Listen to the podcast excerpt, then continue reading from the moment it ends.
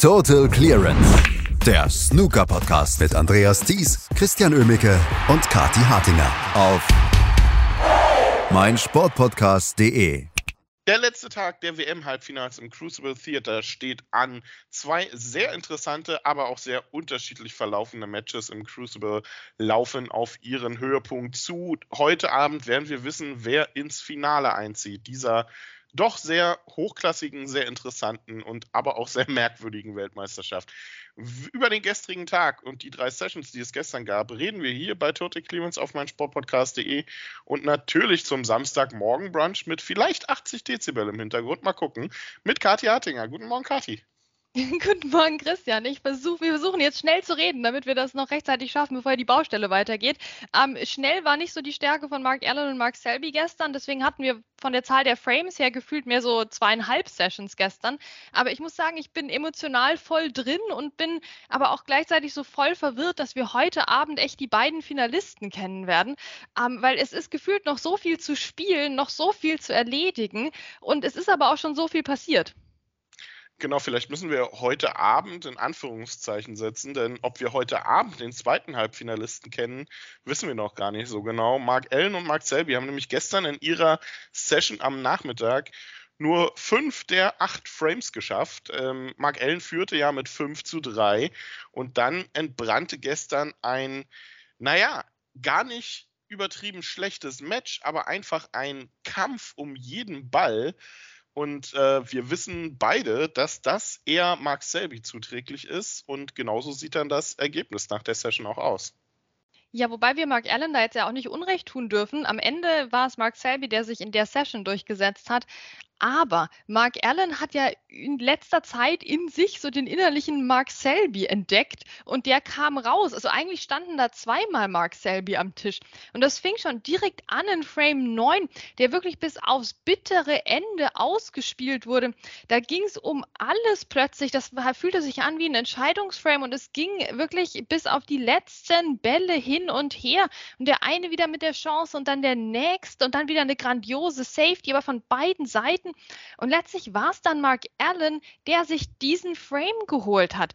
Ähm, das war ein spektakulärer Start und natürlich erstmal ein ganz, ganz schlechtes Zeichen für Mark Selby dass er sich so einen taktisch geprägten Frame hat abnehmen lassen. Ja, und dann hatten wir das hinter uns gebracht und das war schon der längste Frame des Matches gewesen. Ähm, dann kommen wir zum nächsten Frame und wieder beide mit Chancen, aber Mark Allen mit der 60. Ja, insgesamt ist er bei 67 Punkten dann. Mark Selby braucht schon Snooker. Und was macht Mark Selby? Er holt sich die Snooker-Foulpunkte. Ähm, das war grandios, wie er das rausgespielt hat. Sehr, sehr bemerkenswert und plötzlich ging dann der Frame an Mark Selby, obwohl er, wie gesagt, schon Snooker brauchte. Und, das und was sagt John Murphy dazu? genau, Sean Murphy hat an dieser Stelle den Frame ja abgebrochen. Ja, dann wäre das Match ganz anders verlaufen. Das war wirklich ein Knackpunkt. Das war so ein Frame, auf den wir werden wir zurückgucken jetzt nach dem Match noch egal, wie es ausgeht und werden sagen, das war ein Wendepunkt.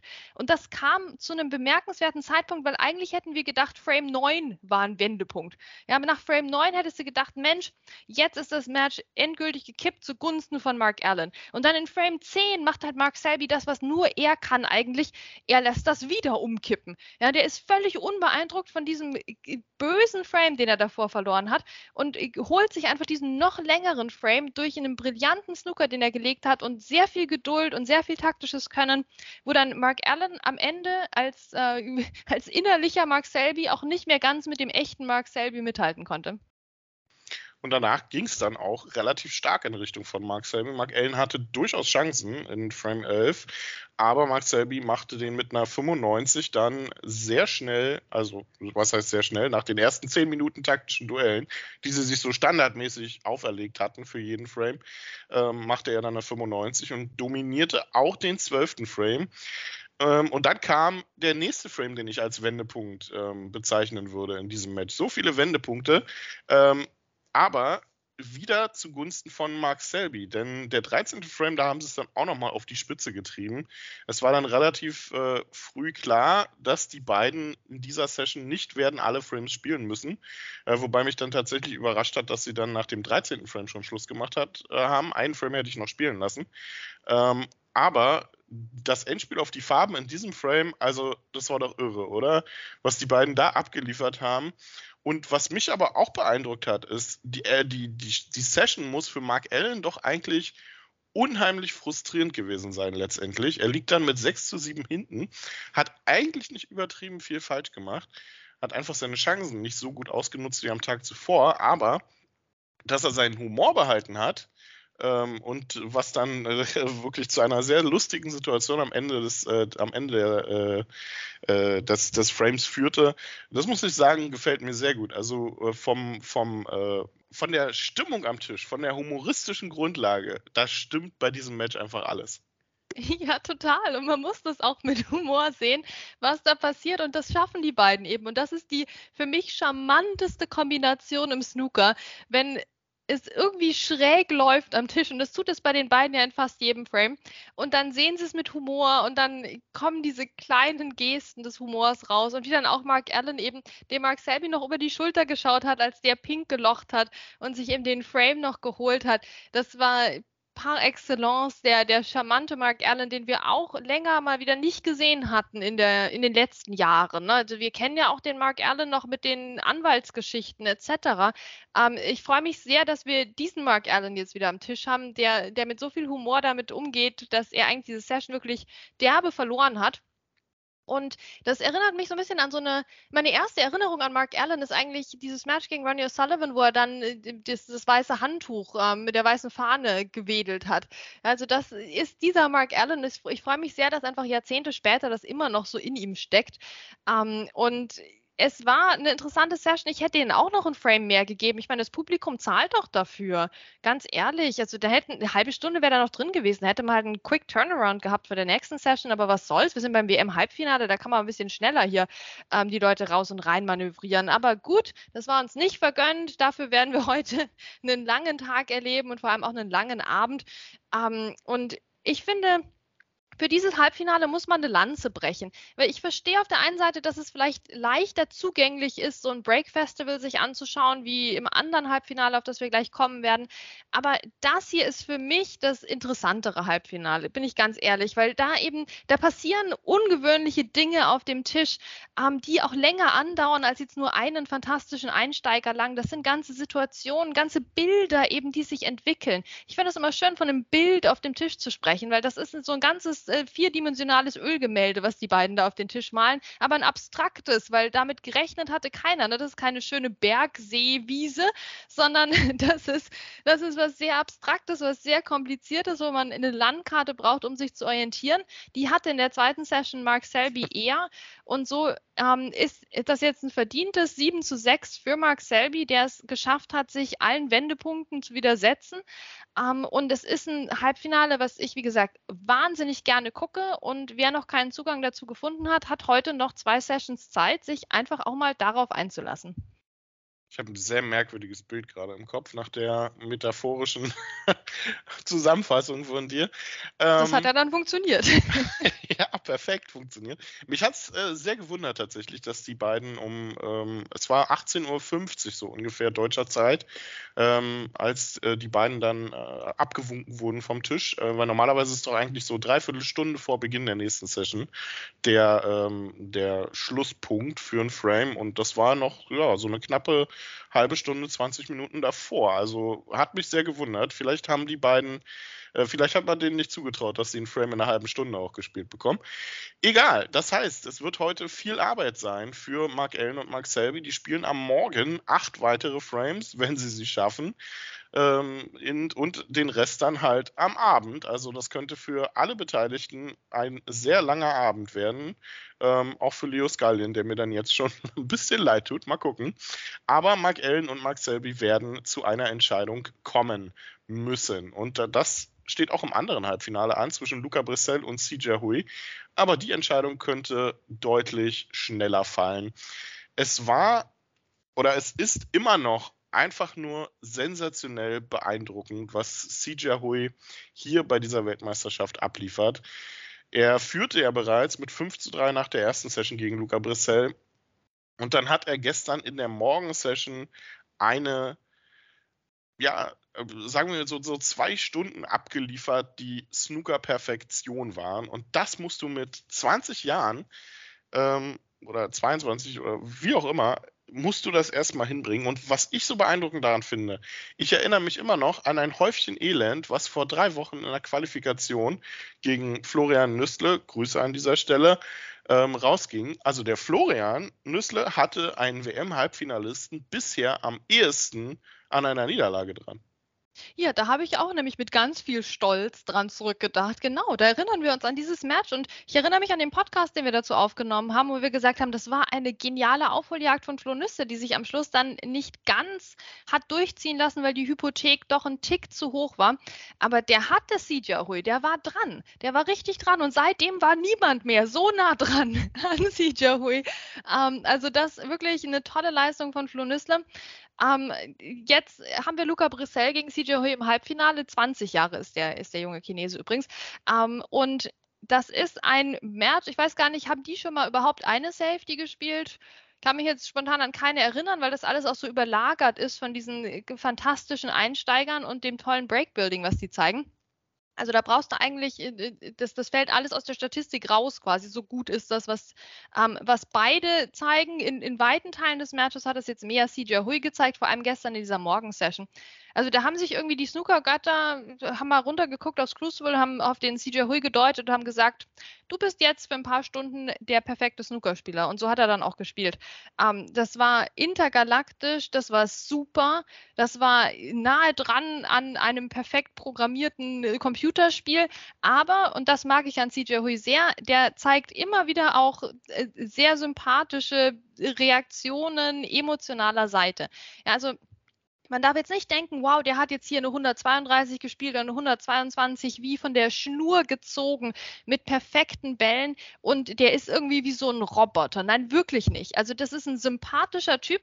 Ich wünschte mir, wir würden noch ein paar mehr äh, Sachen über ihn einfach erfahren in Interviews, weil bisher, es gab so ein, zwei, aber ähm, das war noch sehr dürftig. Okay, er war jetzt im Frühjahr für drei Wochen bei seiner Familie zu Hause, aber ich weiß nicht, ich will mal wissen, was in seinem Kühlschrank ist oder so. Ne, wir erinnern uns an Interviews der letzten Jahre.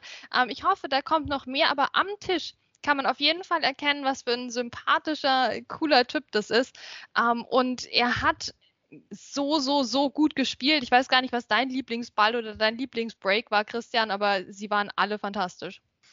Das Lustige ist, World Snooker Tour scheint sich das auch gedacht zu haben und hat gestern ein, ähm, einen Artikel rausgebracht zu CJ Hui, der nennt sich Five Facts about CJ Hui ähm, in dem sie dann mal geschrieben haben, wo er herkommt, ähm, wann er angefangen hat, Snooker zu spielen. Also, was dich vielleicht interessieren könnte, sein äh, Lieblingsfilm ist Green Book. genau, also den habe ich auch gelesen, Christian, aber ich war davon, ich war eher enttäuscht davon, weil ich denke mir, da hätte man ja mal sich 15 Facts gönnen können, weißt du? Und das eine, wie gesagt, mit dem Heimatbesuch, das war was, was in dem einzigen anderen Interview dann auch schon bekannt war. Also das fand ich einen faulen Artikel für einen WM-Halbfinalisten, von dem man jetzt außerhalb des Tisches eben noch nicht viel weiß und gerne mehr wissen möchte. Also fand ich, fand ich nicht in Ordnung. Fand ich zu wenig, fand ich 10 Facts ja. zu wenig. ja, die Frage ist, ob, ob, er so viel Preis gibt. Ne? Das ist ja dann auch immer die Sprachbarriere so eine Frage. Aber man hat das ja schon besser gemacht auf der Tour. Ne? Darf man nicht vergessen. Ich meine, wir erinnern uns dann auch an ähm, Dolmetscher-Interviews, beziehungsweise halt auch wirklich deutlich bessere Interviews mit den chinesischen Spielern, wie es vor einem knappen Dreiviertel vor einem Jahr gab, ähm, die man durchaus auch gerne bei äh, der Weltmeisterschaft hätte mit rannehmen können, muss man dann auch ganz klar so sagen. Ne? Oder auch in der WM-Qualifikation, als quasi alle Spieler interviewt wurden, außer die chinesischen Sieger. Ähm, also das ist dann schon was, wo World Snooker Tour ein bisschen an sich arbeiten darf, bitte in ja, der Zukunft. Genau, und wo wir das einfach wieder zurückholen müssten, was wir mal hatten. Also das, das war ja auch das, was diesen ähm, Manipulationsskandal nochmal belastender gemacht hat, war das, dass man gerade vorher angefangen hatte, uns die chinesischen Spieler wirklich nahe zu bringen durch persönlichere Interviews etc. Ähm, und da hatte man endlich lange überfällige Fortschritte gemacht. Und dann kam eben dieser Skandal und da waren definitiv Spieler betroffen, die man vorher endlich mal besser vermeintlich hatte kennenlernen können. Aber dadurch ist das jetzt wieder komplett zurückgesetzt worden auf den Stand von, was weiß ich, 2015 oder so. Das muss ja auch nicht sein. Wir haben jetzt mit CJ Hui neue Akteure oder mit, mit Wuisa auch unter anderem, na, die wir die wir weiterhin einfach gerne kennenlernen wollen, weil die ja mit dem Skandal überhaupt nichts zu tun haben. Ähm, und da müsste man einfach nur mal sich erinnern, was man äh, vor einem Jahr gemacht hat. Ja, wie bei vielen turnierorganisatorischen Dingen ja auch. Aber gut, zurück zum Spiel, weil Luca Brissell hat ja dann auch noch mitgespielt. Absolut, hat er. Pang Shu ist auch noch so ein Kandidat, der mir da gerade einfällt, der äh, brillant gespielt hat in dieser Saison, aber über den wir auch noch nicht so wirklich viel wissen. Wir wissen jetzt ein bisschen mehr über CJ Hui und das liegt vor allem an seiner Leistung auf dem Tisch. Also äh, brillant, was er da gestern Vormittag abgeliefert hat. Und auch in den ersten drei Frames am Abend ging es ja so weiter. Und ich weiß nicht, wann es zuletzt ein Comeback nach 5 zu 14 Rückstand in einem WM-Halbfinale gab. Aber Luca Brissell macht sich auf, genau das zu tun. Und wie die Statistikfans natürlich dann auch in brillanter Art und Weise wissen, wie gegen Ronnie O'Sullivan liegt er vor der letzten Session mit vier Frames in Rückstand und sein Gegner braucht eigentlich nur noch drei Frames zum Sieg. Aber gestern Abend gab es halt auch noch zwei, drei andere Punkte, die einen hier tatsächlich nochmal an ein Comeback glauben lassen. Das ist zum einen ein Luca Brissell, der sich selbst in sein Spiel wieder reingezwungen hat. Ähm, er ist taktisch tatsächlich unterlegen, finde ich, gegen CJ Hui und das äh, will was heißen von äh, jemandem, der eigentlich deutlich mehr Erfahrung mitbringen müsste und das liegt an seiner Ungeduld und an seiner Abneigung, Safeties zu spielen. Auch CJ Hui macht das nicht unbedingt gerne, aber der macht es meiner Meinung nach besser. Aber gestern Abend hat Luca Brissell dann nicht nur sein Spiel wiedergefunden, er hat auch einfach die richtigen Bälle gespielt. Und das gipfelte dann in fünf Frames in Folge für den Belgier und einem sehr kuriosen Ende in, äh, unter die Session, in der CJ Hull tatsächlich dann auch erstmals Frust zeigte, nachdem Luca Brissell seinen Frust äh, in, der in der Morgensession gleich äh, zu Beginn rausgelassen hat, ließ ihn CJ Hull dann am Ende raus, als er die wirklich machbare Grüne dann verschossen hat, die ihm jetzt vielleicht das Match kosten könnte. Und das sage ich, obwohl er immer noch mit 14 zu 10 führt. Ja, weil der Luca Brissell halt mit allen Wassern gewaschen ist. Was willst du tun, gell? Also, das, ist, das sind keine guten Vorzeichen im Moment für CJ Hui. Aber ich meine, so wie der spielt, kann der da die fehlenden Frames gewinnen? Natürlich, natürlich. Und auch in einer halben Stunde, wenn es sein muss, gewinnt er die. Aber Luca Brissell, der will jetzt natürlich mehr. Und nachdem wir wieder den frustrierten Luca Brissell gesehen hatten, ne, der den Spielball rumgekickt hat, dass ihn ähm, Rob Spencer gerade erst noch fangen musste, das war eine bravouröse Aktion vom Schiedsrichter. Ähm, da freuen wir uns jetzt auf, auf alles Drama, was uns noch bevorsteht. Da freuen wir uns drauf und wir werden es auf jeden Fall sehen heute, ähm, denn dieses Match geht am Nachmittag in ihrer Entscheidung. Maximal noch neun Frames werden dort gespielt und ich bin mir ziemlich sicher, die werden die, äh, die Zeit nicht komplett ausreizen. Also was die an Breaks da reinzaubern, ist Wahnsinn. Luca Brissell vielleicht mit dem besseren Mindset jetzt, aber CJ Hu muss sich eigentlich nur daran erinnern, was er gestern phasenweise gespielt hat und vor allem muss sich nur daran erinnern, er braucht nur noch drei Frames zum Einzug ins WM-Finale und was für eine sensationelle Geschichte wäre das. Wir werden morgen drüber reden, hier bei Total Clemens auf meinsportpodcast.de über die letzte Session, nicht nur dieses Matches, sondern auch die letzten zwei Sessions dann bei Mark Allen gegen Mark Selby und dann steht morgen schon das große Finale dieser Snooker-Weltmeisterschaft mit Brandon Moore als Schiedsrichter an. Und wir werden morgen natürlich drüber reden. Hier an gleicher Stelle mit Kathi Hartinger und Christian Oemicke. Bis dahin. Total Clearance. Der Snooker-Podcast mit Andreas Thies, Christian Oemicke und Kati Hartinger auf meinsportpodcast.de.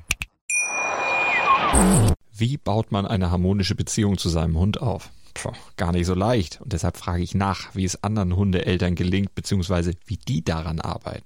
Bei Iswas Dog reden wir dann drüber. Alle 14 Tage neu mit mir, Malte Asmus und unserer Expertin für eine harmonische Mensch-Hund-Beziehung, Melanie Lippisch. Ist was, Dog? Mit Malte Asmus.